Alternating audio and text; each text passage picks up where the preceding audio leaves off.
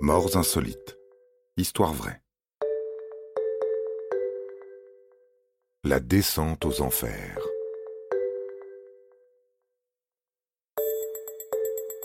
Lorsque l'on prend des chemins de traverse, des voies qui ne sont pas toutes tracées, balisées, tout est toujours plus difficile.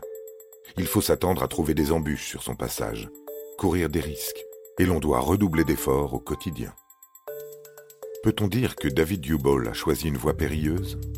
Certainement. Mais nous pouvons surtout affirmer que les risques pris étaient vraiment stupides. Donc rien ne s'est passé comme prévu.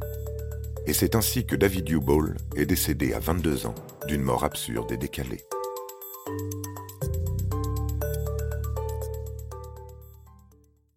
David Dubol était au sport d'hiver avec des amis, dans le domaine skiable de Mammoth Mountain en Californie. Vers 3 heures du matin, peut-être un peu éméchés, les jeunes eurent l'idée saugrenue de retirer les protections en mousse entourant les poteaux des télésièges. Ces coussins en mousse glissaient comme des luges sur la neige, ce qui leur provoqua des sensations inédites. Les poteaux des télésièges, en bas des pistes, sont entourés de rectangles en mousse jaune, afin de protéger les skieurs contre le risque de blessure lors d'une collision. Leur utilité est donc certaine et leur importance capitale.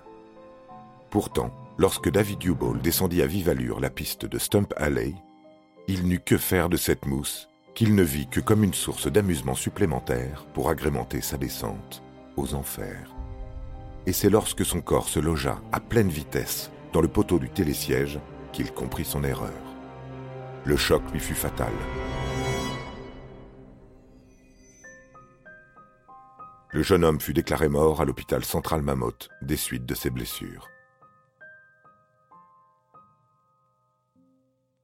Si vous doutiez encore de l'ironie de la situation, le shérif du comté de Mono, en charge de l'enquête, l'a bel et bien confirmé. Le poteau avec lequel David Dubol est entré en collision était celui dont les protections de mousse avaient été retirées. Insolite, n'est-ce pas? Voilà, voilà. Vous savez tout du décès de David Dubol qui fait froid dans le dos. Un conseil. S'il fait nuit et que vous prenez des risques inconsidérés avec des amis, ne cherchez pas à démonter le matériel que vous jugez inutile. Tout a une raison d'être, et nous ne maîtrisons pas tout.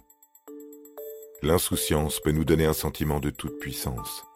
Or, derrière de stupides rectangles en mousse jaune, peuvent se cacher des protections indispensables à notre survie. Encore faut-il savoir faire preuve d'humilité devant l'inconnu et descendre de son piédestal. Mais pas sur un coussin de mousse.